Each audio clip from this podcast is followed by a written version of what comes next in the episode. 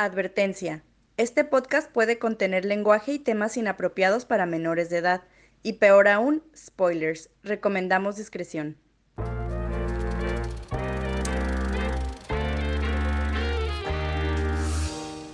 Hola, hola, bienvenidos a Cinemateurs, un podcast para fans de cine por fans de cine, donde discutiremos, examinaremos y analizaremos las películas más fascinantes, interesantes e intrigantes que nos ha dado el arte del cine. Mi nombre es Baltasar Abrego y están conmigo mis amigues Gabriela Castro. ¿Qué onda? Y Julio Cárdenas. Hola. Y les damos la bienvenida a este episodio de Cinemateurs. El día de hoy, último episodio del año, última película del ciclo navideño. Y vamos a. Es un final explosivo. Trunts. con la película Random que nos recomendó.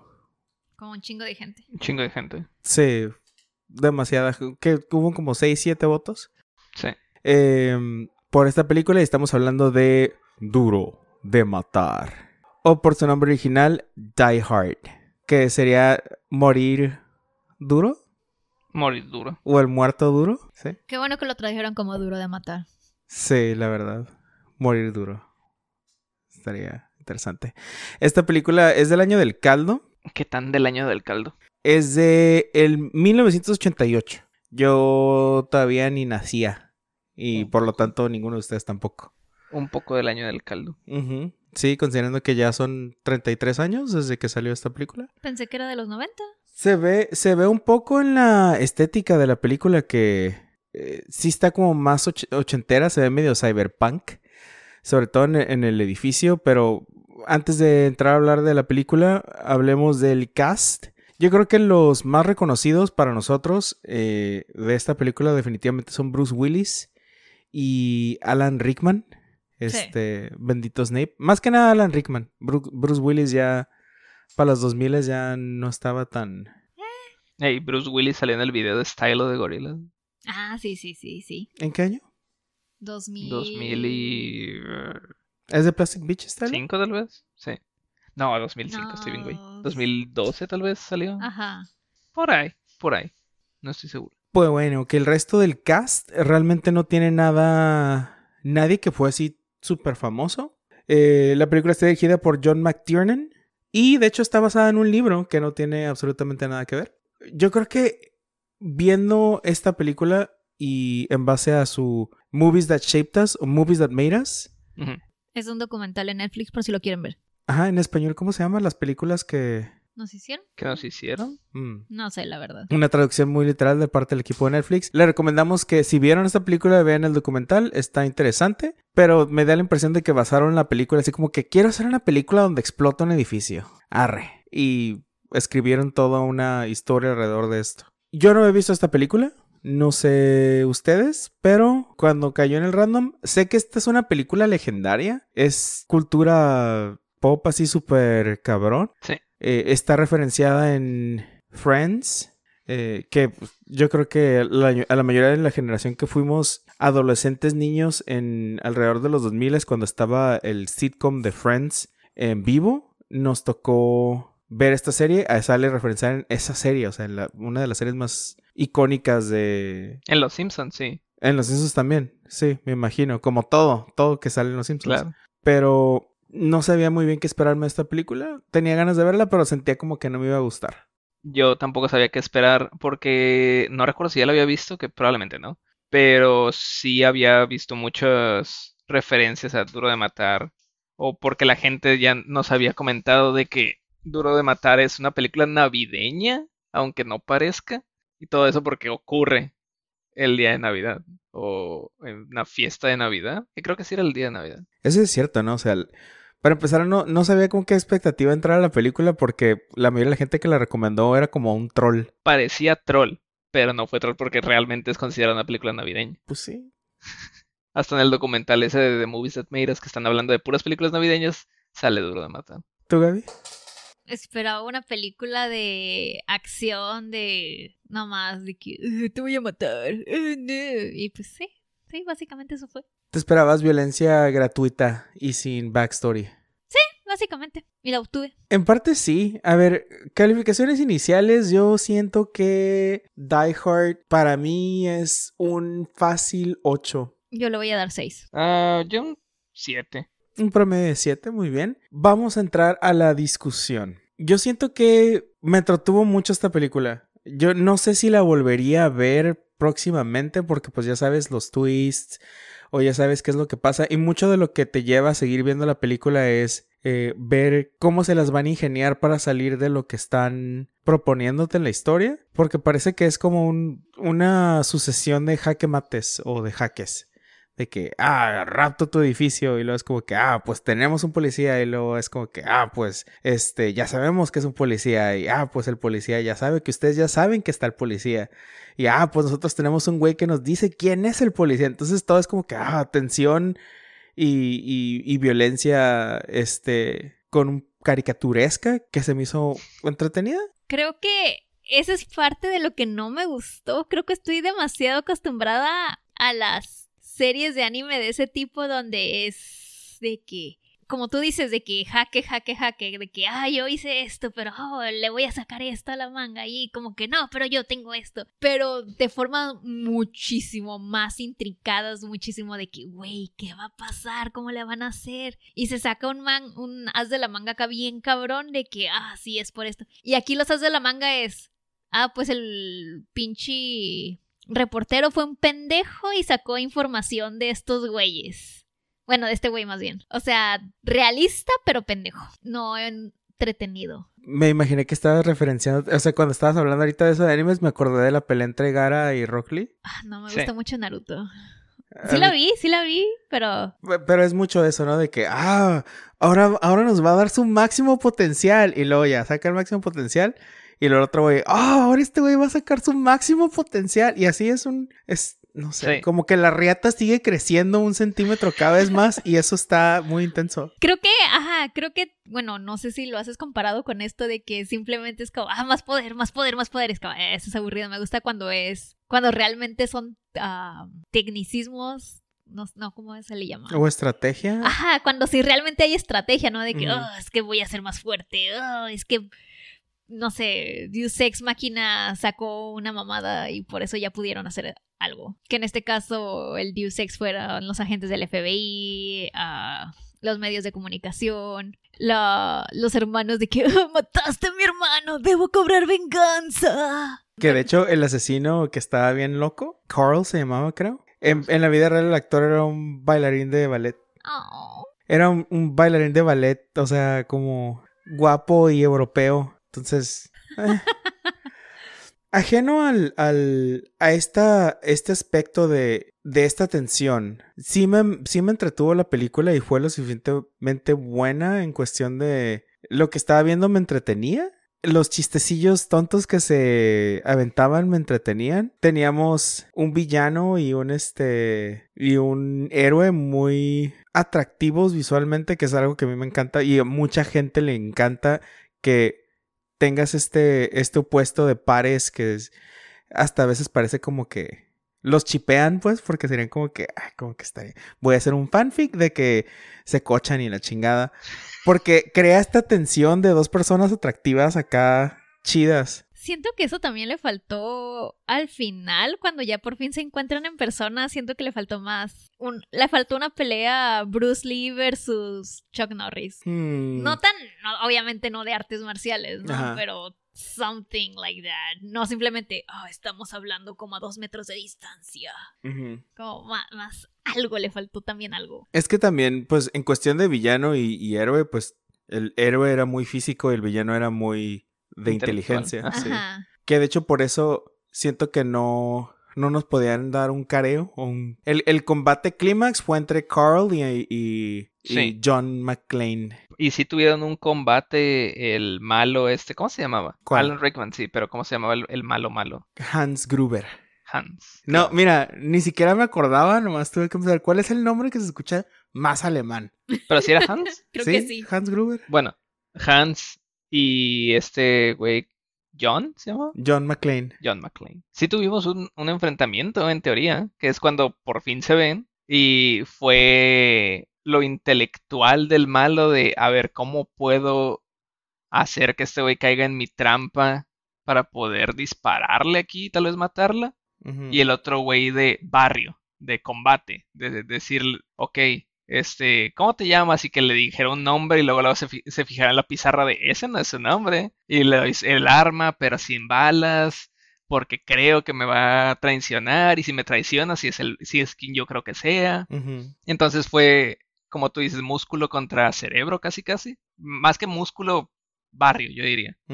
Experiencia Malilla. en combate, bla, bla, bla, ¿no? Colmillo. Ajá, col- Streetwise. Streetwise, colmillo. Y el otro güey era puro inteligencia, tratar de, ah, como jugando ajedrez de, no, pero ven para acá, pero no desconfíes de mí, yo soy un vato que escapó de quien sea. ¿no? Que- Ese es el combate, pero sí se sintió medio, eh, porque pues no, no hubo más que, ah, este, ya te tengo, y después llegan los, los compinches acá, tres vatos y le empiezan a disparar al otro güey y huye, es como, Sí, Ya, o sea, ajá, eso fue como que la escena más como que, ay, güey, es como que no le dio el arma con balas o sin balas, pero es como que, y ya. Creo que eh, aquí en esta escena tenemos una combinación de dos cosas. La primera es Alan Rickman actuando pésimamente como inocente, que desde que no, no me dispares, desde ese momento es como que, ay, no mames. No, no sabía cómo interpretar esa escena y su acento que estaba fingiendo también no estaba así como que top notch, o sea, no estaba... su acento americano. No era creíble para nada. Y del otro lado, Bruce, Bruce Willis actuó muy bien como pendejo porque yo no sabía si el, si el personaje, la neta, Sí, sí, sí. no estaba captando o en realidad sí, sí notaba que este güey pues se veía bien fishy, pues bien sospechoso. Sí, de hecho, eso me gustó mucho de que le siguió la corriente para que no se diera cuenta que ya se había dado cuenta. Y otra cosa que quiero reconocerle a esta película es que creo que trajo de vuelta, digamos, el JPKIA, motherfucker. Bueno, le agregó el motherfucker, pero el JPKIA era de John Wayne. ¿Qué no es JPKA? JPKIA. Sí, es que siempre me confunde cuántos KIA hay, pero Uno más, es que no, no, no, sé- no suena muy bien el. JPKIA, pero sí creo que es JPKIA. Um, Pero de John podemos, Wayne. we can bring the GPK yay yay. Ajá. JJ, Nay, Nay. JPKA. Watch me Sí. Watch me JPKJ. Nay, nay. Anyway, What? este. Ese, esa frase era de John Wayne, ¿no? Vaquero. De los pichis, no sé cuándo sea. Pero no, también lo no, referenciaron. John Wayne Gacy. No. John Wayne. John Wayne, el vaquero, que lo referenciaron también en eh, Duro. No. ah, Sí, esto la- es duro de matar, sí. qui- quiero decir la naranja mecánica, perdón, la naranja mecánica. La que vimos, ah, Full Metal Jacket. Ah, sí. Este. Cara de guerra en español. ¿No? El, el cadete Joker se gana el nombre por, eh, y- por decir una frase de, de John Wayne. Y le gustaba decir muchas frases de John Wayne. Y para nuestra generación, John Wayne vino a través de Duro de Matar, el JPKJ. Porque todo el mundo se acuerda de JPKJ, motherfucker.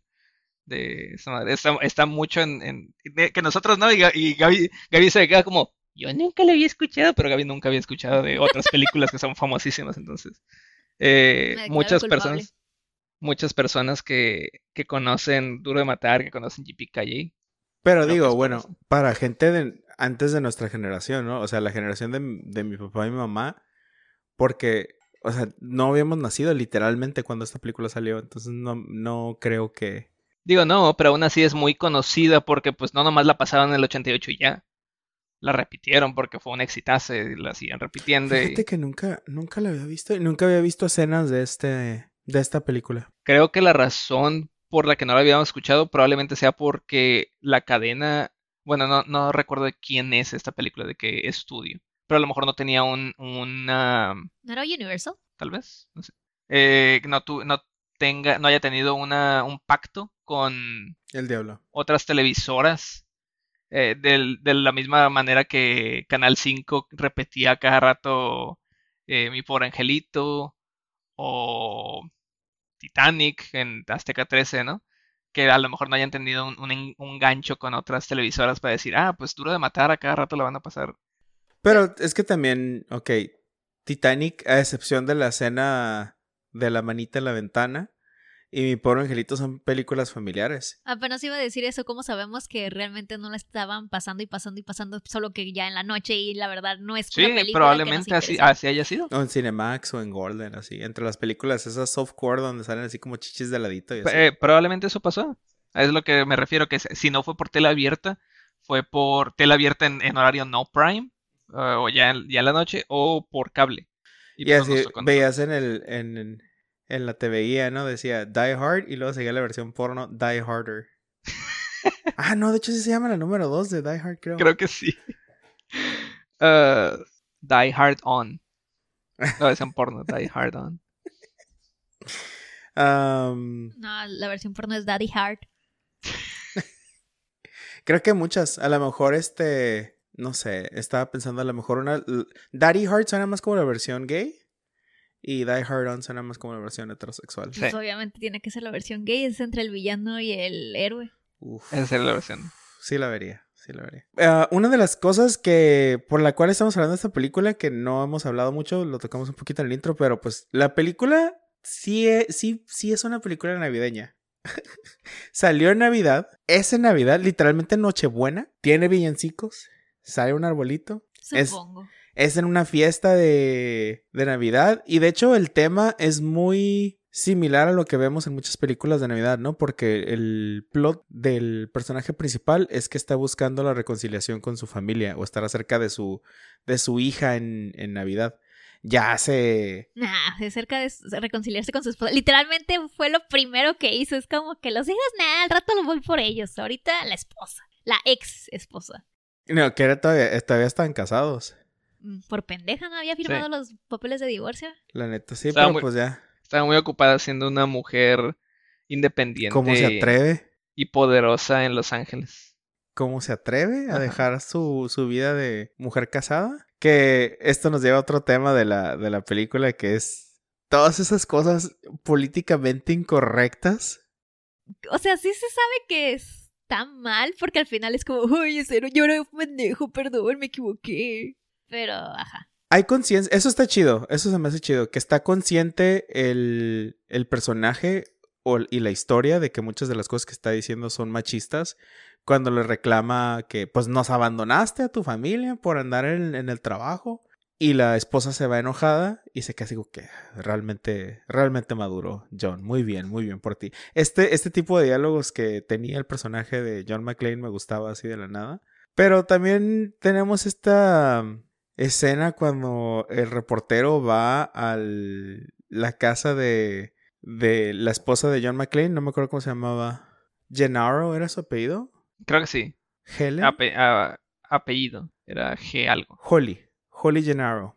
Le abre la. Me imagino que sirvienta o la que ayuda. Sí. Y le habla en español al reportero y muy tipo el de Family Guy, Rosario, de no, no, el señor Peter is no here o algo así como... Sí. Pero creo que la de Family Guy sí le había cerrado la puerta en la cara. Fíjate que nunca he visto Family Yo Guy. tampoco, pero con las pocas, con la esa escena es como, no, no. Sí, que nomás dicen, no, eh, no, no. Y ya es, es todo lo que dice de que, oiga, pero no puede pasar. Mm, no, no. Y es todo el personaje de Rosario. Y le dice el reportero, "Oh, si no le voy a hablar a, a la migra. Literalmente, es su, o sea, le voy a hablar a la migra, es un, es un... Power move. Ajá, y me triggería bien caro. Me acuerdo así que está así Sí. como que, ah. Que de hecho viendo el, el documental, este, hablan de que este personaje estaba diseñado para ser un douchebag y ser un odioso y lo logró. Muy bien, muy bien Digo, por los sí. escritores y por el actor que lograron hacer que lo odiara. Y otra, otra cosa de las cosas, este, políticamente incorrectas o que denotan como la vida empresarial en los 90, 80, 80 supongo. Era de que, como hemos visto en otras películas como American Psycho, de que todo mundo estaba haciendo drogas en Wall Street, de que todos los, los que trabajaban en esa madre, lo que sea que trabajaba, de brokers, le llaman en inglés, no sé cómo se traduzcan en español. Eh, todo el mundo era adicto a la coca y no podían trabajar sin coca y eran de que parties este, todo el tiempo con cocaína y la chingada. Y acá también es como, güey, no nomás en Nueva York, sino en Los Ángeles también se hacía esa madre. Pero el hecho de que en fiesta de Navidad, así de que, eh, sí, vámonos acá a esta pinche oficina que tiene un cuarto porque pues es una empresa acá eh, súper rica. Tenían baño Tenían- y... Porque parecía un hotel, ¿no? De que es una habitación con un baño, es que vámonos a, a coger este cuarto. Es que, oh, no, está ocupado, jaja, vamos al otro. Y después entra el, el jefe japonés al- a la pinche oficina y el vato haciendo coca en el escritorio de la morra. Es como, este, En un escritorio que ni era el suyo. que ni era el suyo, es como que, este, vete a otra oficina. Casi casi es nomás como que un- una, palma, un- una palmadita en, la mano de que no hagas eso aquí, jajaja, Pillín. pillín, te torcimos, jaja, vete a otro lado, ándale. Vete a jugar a otro lado. Que es como, güey, ¿qué, qué chingados pasaba en los ochentas en, en Estados Unidos?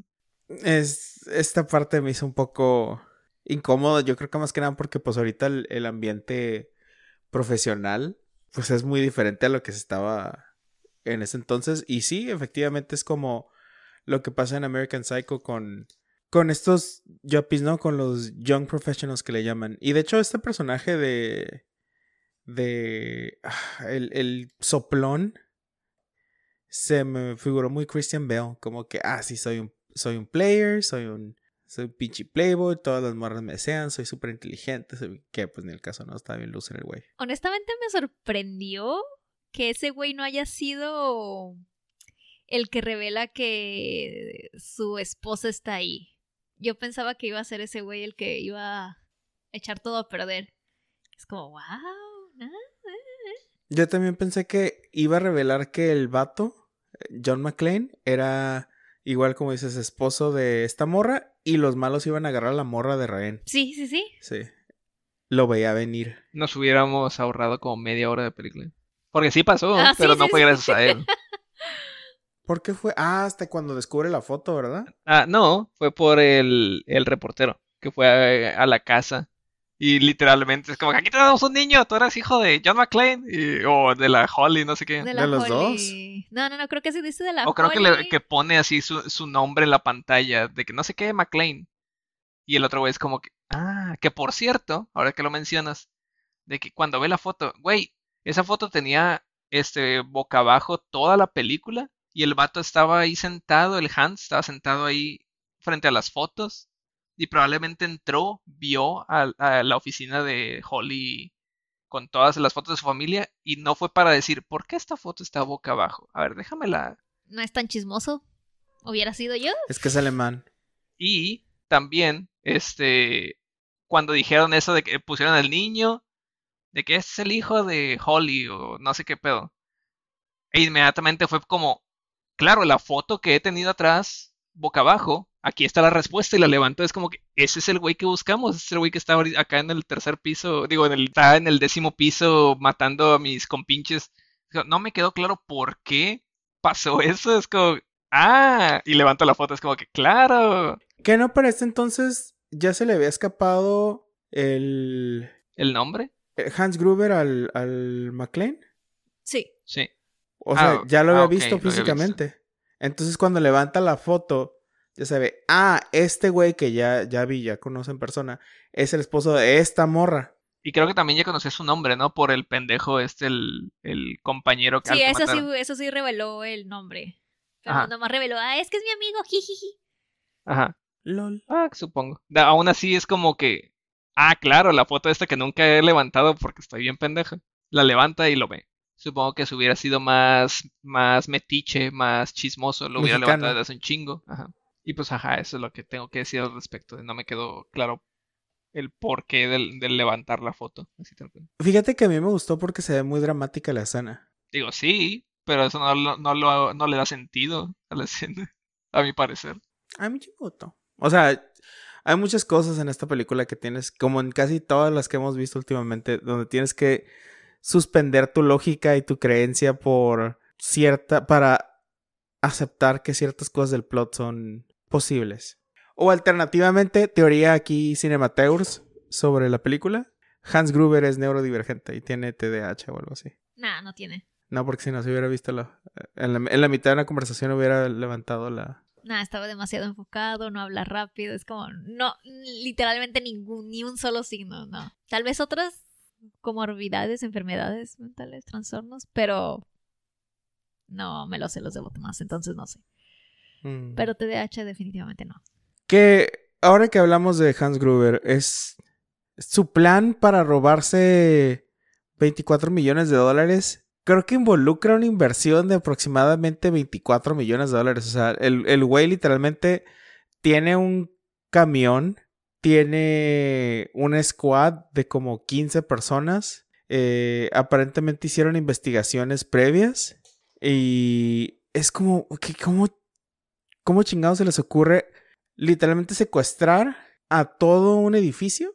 Cometer varios asesinatos, llevar rocket launchers y probablemente pedir un helicóptero para salir con todos los shares y demás, nomás para robarse 24 millones de dólares. Que en el 88 era un chingo de dinero, de todos modos. Güey, pudieran haber robado un pinche banco, pero una oficina central, una mamada así. Es como creo que hubieran agarrado más dinero y hubiera estado más pelado. A lo mejor tenía venganza. Le tenía mataron a su tirria con, hermano. este, con los japoneses. ¿Quién sabe? Tal vez le mataron a su hermano. Siempre el- es El síndrome, el síndrome Carl. A mí se me hizo muy complicado el todo el plan de los de los villanos. No sabía realmente, a final de cuentas lo único que querían era dinero, that's it. O sea, todo ese desvergue por, por dinero nada más. Pensé que a lo mejor estaban buscando, no sé, algo acá súper crítico para seguridad nacional o algo, algo así cabrón. Supongo que en ese entonces, como eran los 80, como eran finales de los 80, eso de acciones y dinero de la compañía estaba físico en los papeles esos que se quería robar este güey. Si esto hubiera pasado hoy en día, el vato este, el, el hacker, el que llevaron para abrir la bóveda Ajá. con hacks, hubiera hecho todo el trabajo. Así de que desde una pinche oficina en el, del otro lado del mundo, es como tac, tac, tac, tac, toda la película, hora y media de película, tac, tac, tac, tac. ah, ya por fin rompí su seguridad de la compañía, bla, bla, bla, me transferí los pinches 100 mil millones de dólares que tienen en sus cuentas, ya los transferí a las, una cuenta en las Islas Canarias y ya es nuestra. Bye. O pinche la transformé en cripto y ya es nuestra. Eso, eso hubiera sido la trama hoy en día, de que no hubieran roto ninguna bóveda, es como, I'm in. Y ya, me robé pinches 100 mil dólares. Sí, o sea, está. O sea, ahorita que me quedé pensando que esta es una película de acción sin más, no hay que pensarle mucho, porque estaba Sí. pensando como que.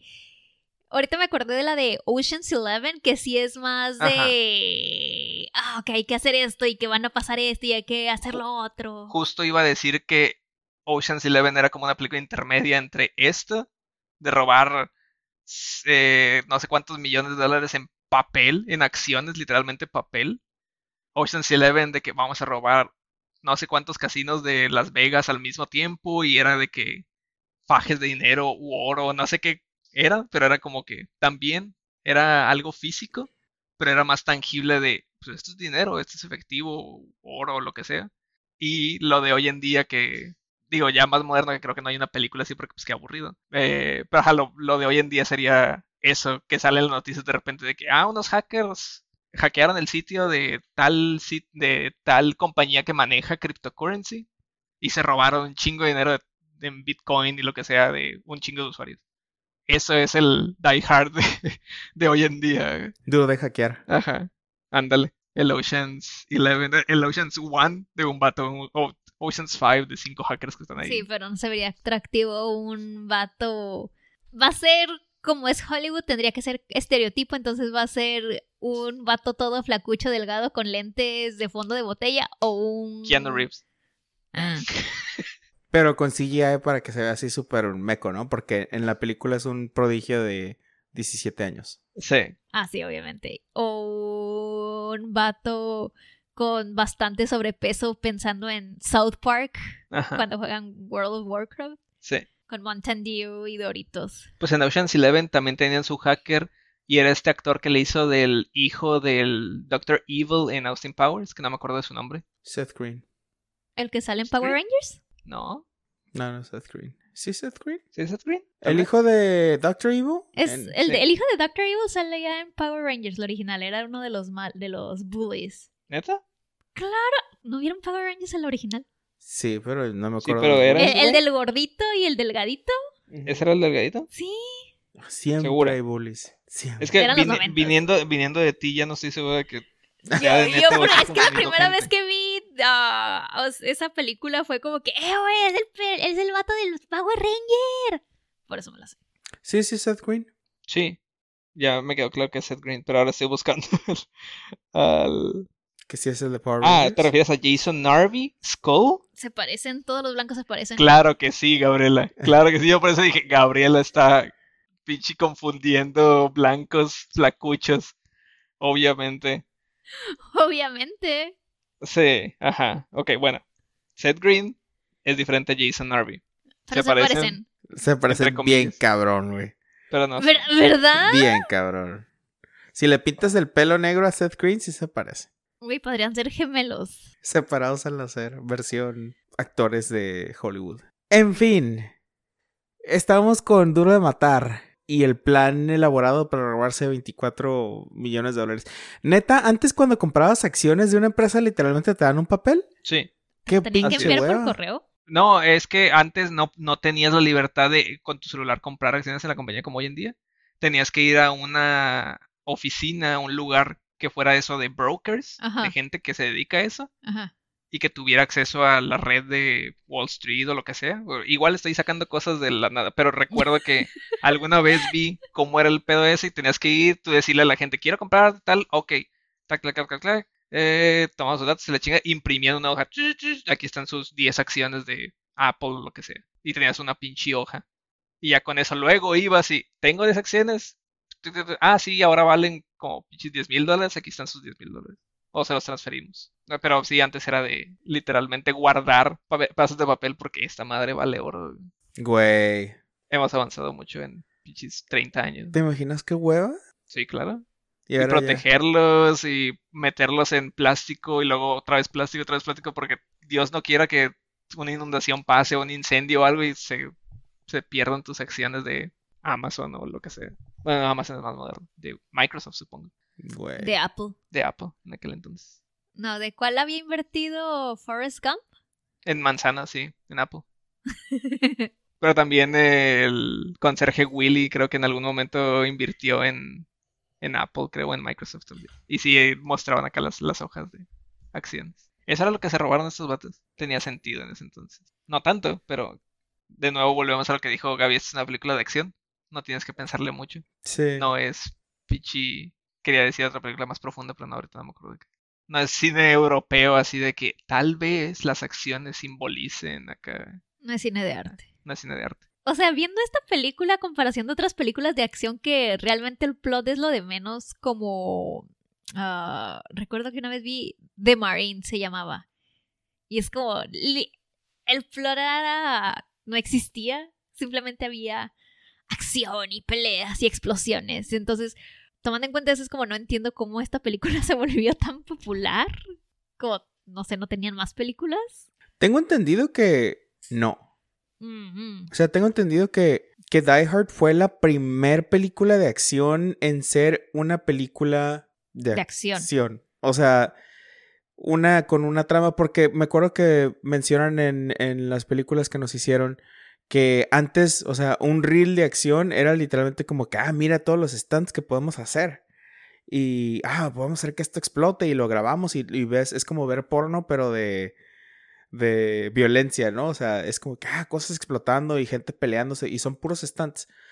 Y, y esta fue como de las primeras películas que ligó todo en, en un género nuevo que mezclaba un poco de comedia y un poco de un tinte de plot. O sea, no fue tan... No fue así como que empieza la película y ya hay putazos, ¿no? Eh, Ajá. Bueno, eh, no, estoy tratando de pensar en otras películas de acción antes de esta y no sé. me- Pues sí, creo que la mayoría es como la de, no sé, Bruce Willis y, y Aunque bueno, cosas así de que son putazos, pero sin pistolas, sin bombas, sin... supongo que Rambo también fue en los ochentas. No la he visto. Eh, Yo no tampoco. recuerdo si alguno de Pero según yo es de los ochentas, ¿no? No creo que haya sido de los 90. Porque sí, o sea, otras películas. Hay cantidad de películas de acción que no tienen mucha trama porque pues, son de acción. No sé si era parodia de Rambo, o si era Rambo, porque pues nunca la he visto. ah, donde estiran una gallina y la usan de arco. De flecha, digo. Estoy que seguro que va a ser una parodia de algo, porque no creo que en Rambo I estiren una don't gallina know. y la usen de flecha.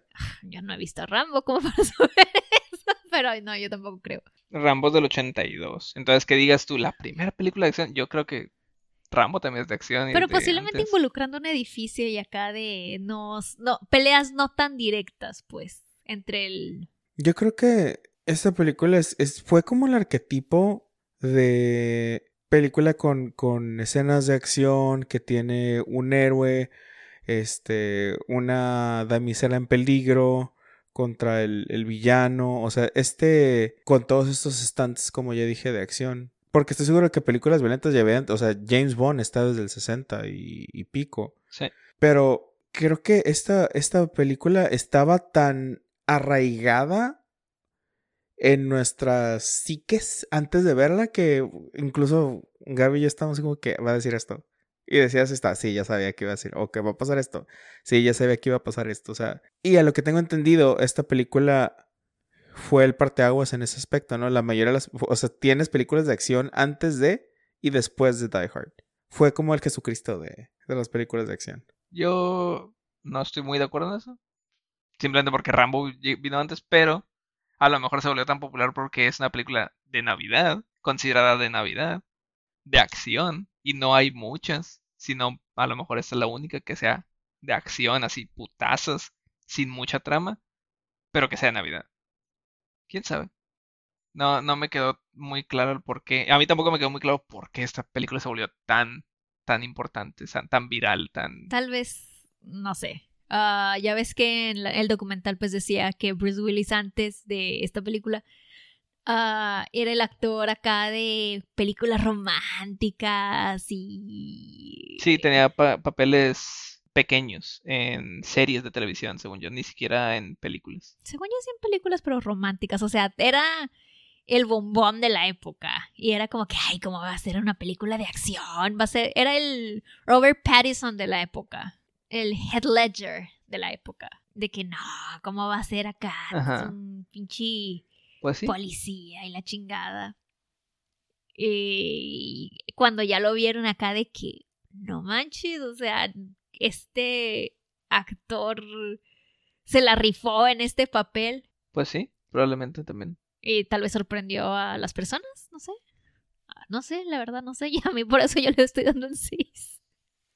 Yo creo que ah, para mí sí fue. Sí me entretuvo mucho la película. O sea, A mí también. ahorita ya no es tan impactante porque, pues, ya tenemos Marvel Cinematic Universe. Entonces, toda esta, esta sed de explosiones y héroes salvando a el mundo o X eh, ya está satisfecho por continuamente por Marvel y muchas otras películas que, que han salido de este mismo estilo. Sí.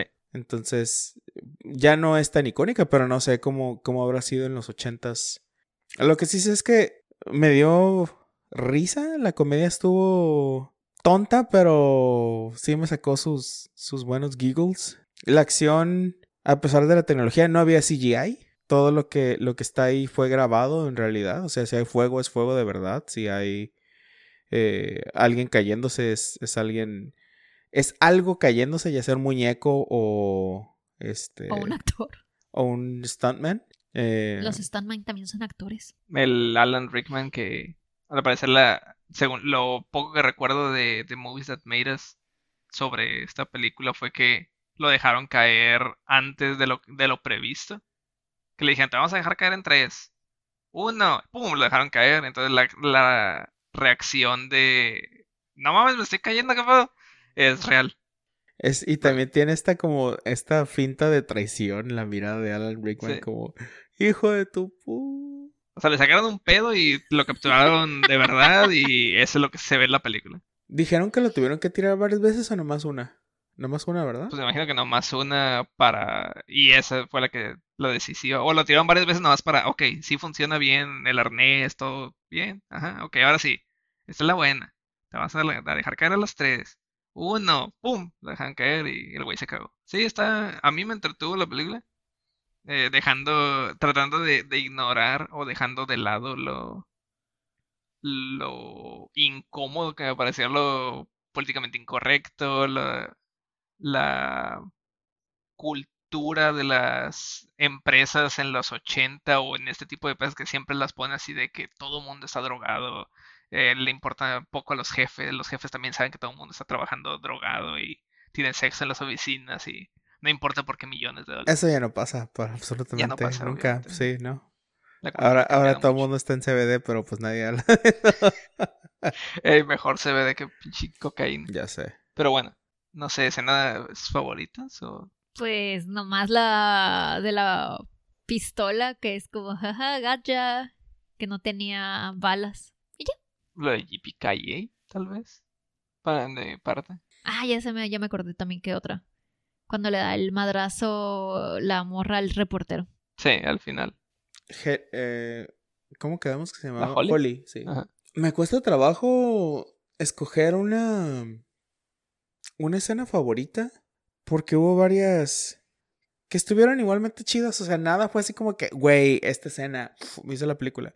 No, todas las escenas estuvieron así como, eh. Sí. Y puedo mencionar esta este momento cuando está escapando a través de los ductos de aire, todas las escenas de pelea, eh, que no hubo realmente tantas cuando estaban acá en combate cercano. No más disparos, más que Ajá. peleas. Sí.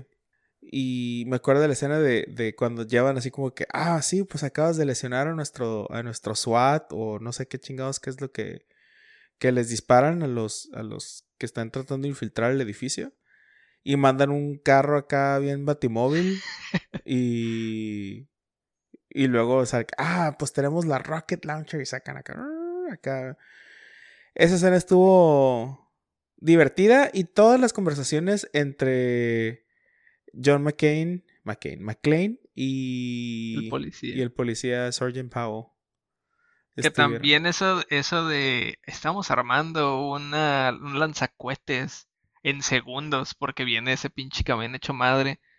Ah, para empezar, poco realista. Y en segunda yo creí que lo estaban armando como en el pinche décimo piso o algo así para poder darle así de lejos y que los policías no los no los eh, no les dispararan o algo. Y, y resulta que estaban como en el segundo piso o algo así, ya, porque ya cuando abren la toma de ah, así le dispararon creo que es del segundo o tercer piso. Es como literalmente los policías podían verlos ahí de que, ¿y esos güeyes que están armando ahí? ¿Qué están haciendo? Mm, No sé, pero vamos a dejar que, que lo sigan armando.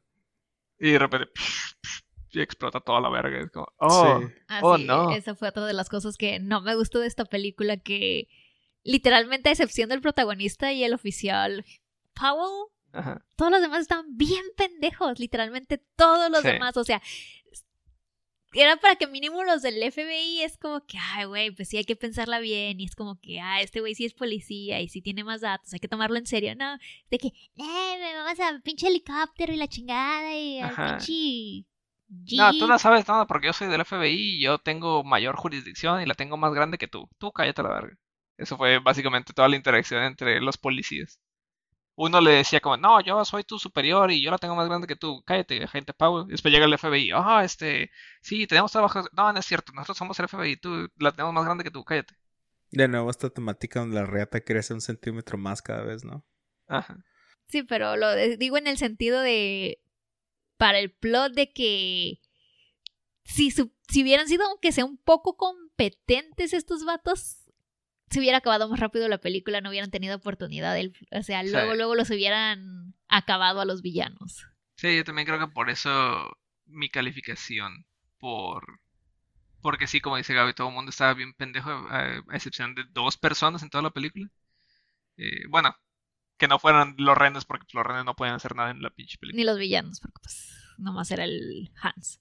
Ajá, Hans era el, el único inteligente de los villanos y el John y el agente Powell eran los únicos otros dos personas competentes en toda la pinche película. Es que el entretenimiento se basa en gente pendeja. Ah, pero.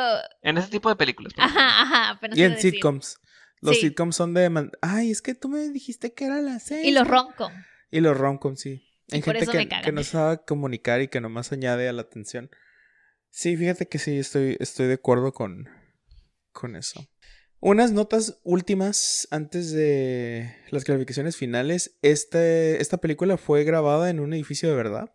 Y aparentemente la grabaron tal cual en el edificio, en los últimos pisos y en los primeros pisos. Lo cual, eh, en, en este edificio corporativo de Fox, que aún estaba bajo construcción en algunos pisos donde los permitieron grabar, había gente trabajando.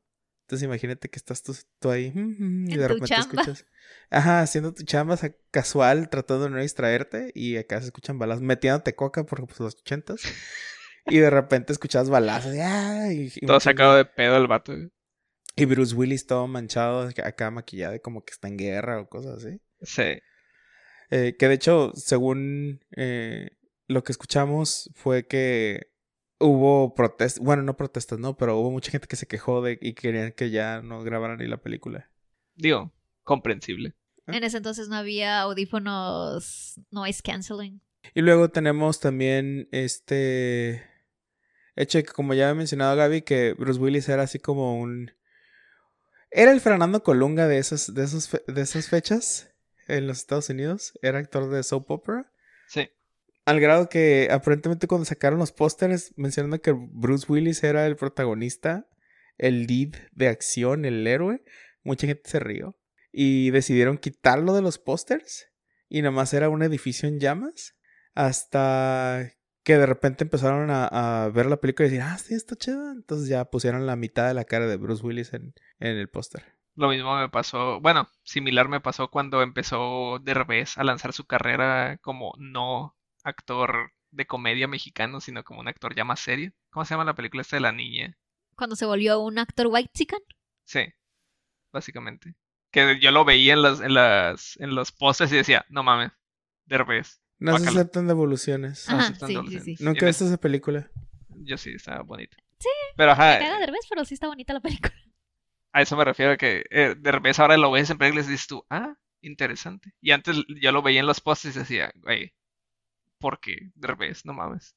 Va a hacer sus chistes y le chinga y después como, ah, no, está haciendo un papel serio, no de comedia. O no con tanta comedia.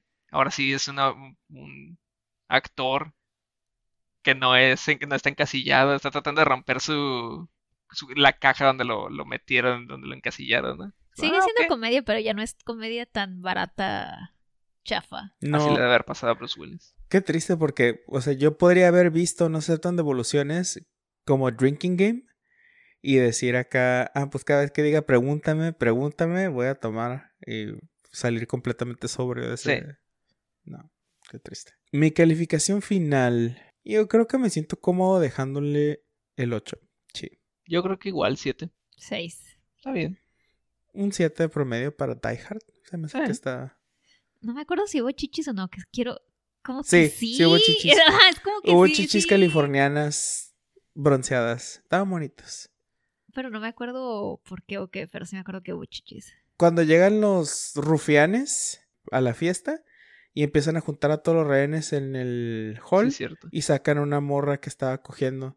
Mm, con con- razón. No sé si era con el douchebag, el no me acuerdo este Probablemente. personaje, o era con otro personaje, pero creo que la morra ya había salido hablando con el. No, creo que era con otro vato porque el douchebag quería con la Holly. Ok, 7.5. Eso sube el promedio de la película a como 7.33. 7.17. 7, 17. Bien. Mira, punto uno por chichis. Sí, es que estaba pensando, estoy segura que hubo chichis y por eso lo estoy dejando en 6 porque si no le bajaría la calificación. Hay también una escena, hay, hay un personaje del que no hablamos en toda la película que también para mí me dio mucho, mucha vida, que fue el, el conductor de la limusina. Eh, Mención honorífica. Sí. Sí. Sobre todo cuando se avienta contra el carro y luego aparte le da un puñetazo al hacker. Estuvo, estuvo muy divertido. Y es que estaba chismeando todo lo que estaba pasando desde, desde el radio de la limusina. como hasta la mitad de la película se entera de que su pinche edificio está valiendo verga. Y que está encerrado ahí literalmente, sí. Sí, muy bien. Ok. Entonces, 7.1 para, para Die Hard. Y con eso terminamos el año. Sí. Feliz año nuevo Feliz, a todos. feliz año nuevo. Nos vemos en el 2022. 2022, así es, con un nuevo ciclo, porque ya acabamos el de, el de Navidad. Julio, te tocó elegir ciclo. Sí, ya por fin me tocó elegir un ciclo a mí. Y elegí películas de Batman. Así tal cual. Sí. O sea, y, y creo que vale la pena, ¿no? Porque hasta cierto punto Batman ahora ya es un género. Sabemos que va a estar un vato así como Sí. hablando, soy Batman. eh, eh", Y que en algún lado va a haber un, un actor que va a romper generaciones con el Joker del. El Joker de la década, ¿no? Sí, todos los Jokers han sido muy icónicos. Hago una excepción, hago una excepción. Todos sabemos exactamente cuál excepción estoy haciendo Sí. y no hablaremos de él. Y no vamos a ver ninguna película con No, él de- como Joker. Y también por eso mismo, este es un- una temática para el mes que va a ser un poco diferente a lo que normalmente hacemos, porque en este no vamos a pedir eh, recomendaciones, porque hay un chingo de películas de Batman, pero muy pocas que nos interesan ver, en lo personal a mí, eh, que son las dos películas de Tim, Tim Burton. Burton y las dos de, las primeras dos de Christopher Nolan, si es el director. Ajá, Nolan. sí. Ajá. Porque la Nolan. tercera- Silan. Ok, como decía.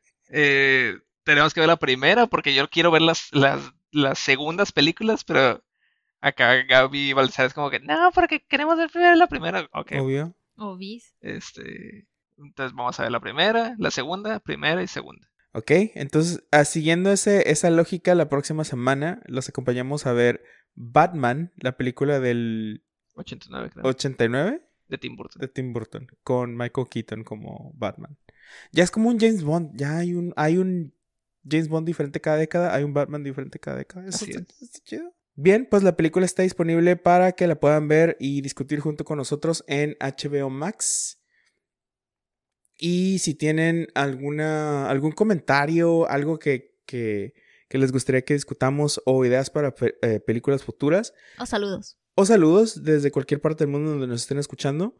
Mándenlos a cinemateurspod.com o en Instagram y Twitter en arroba cinemateurspod. Si eh, quieren contactarme a mí directamente, estoy disponible en Instagram y TikTok como arroba evanderville. Gaby. Yo estoy en casi todas las redes sociales como Gary Abel. Se escribe con B grande y doble L al final. Y Julio. A mí me pueden encontrar en Facebook como Julio Carden.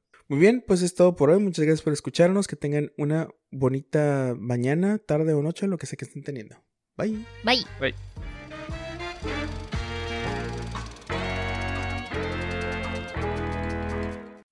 Nuestra advertencia fue grabada por Mariana Kramis. Nuestro intro y outro musical es la pieza Jazz Fiction del artista Tacos-Burrito disponible en SoundCloud.